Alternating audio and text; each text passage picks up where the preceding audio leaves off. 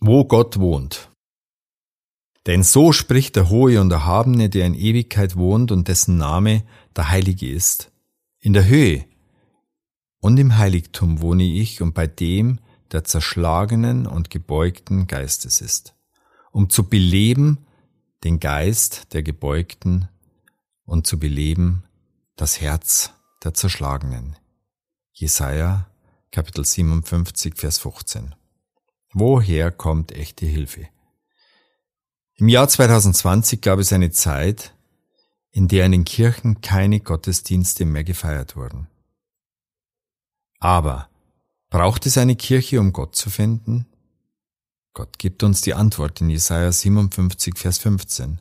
Ich wohne bei dem, der zerschlagenen und gebeugten Geistes ist, also bei dem, der erkennt, dass er Hilfe nötig hat der anerkennt, dass es einen Schöpfer gibt und dass er ein Geschöpf von ihm ist.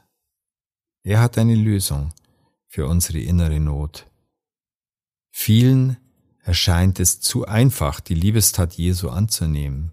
Wir würden gerne etwas beitragen, niemandem etwas schuldig sein, doch bei Gott können wir unsere Schuld niemals aus eigener Kraft begleichen.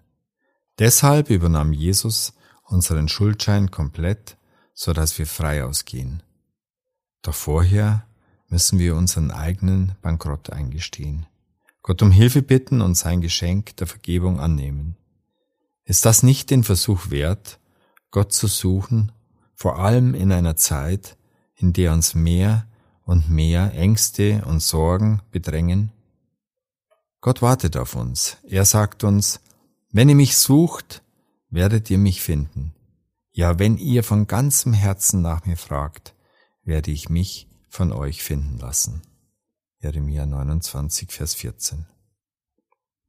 Zum Nachdenken, viel wichtiger als unsere Bemühungen, gute Werke zu tun, ist unser Eingestehen, dass wir ohne Gott nichts wirklich Gutes tun können.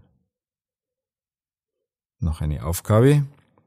Wie sieht deine persönliche Suche nach Gott aus? Gibt es Schuld, die du gerne loswerden möchtest?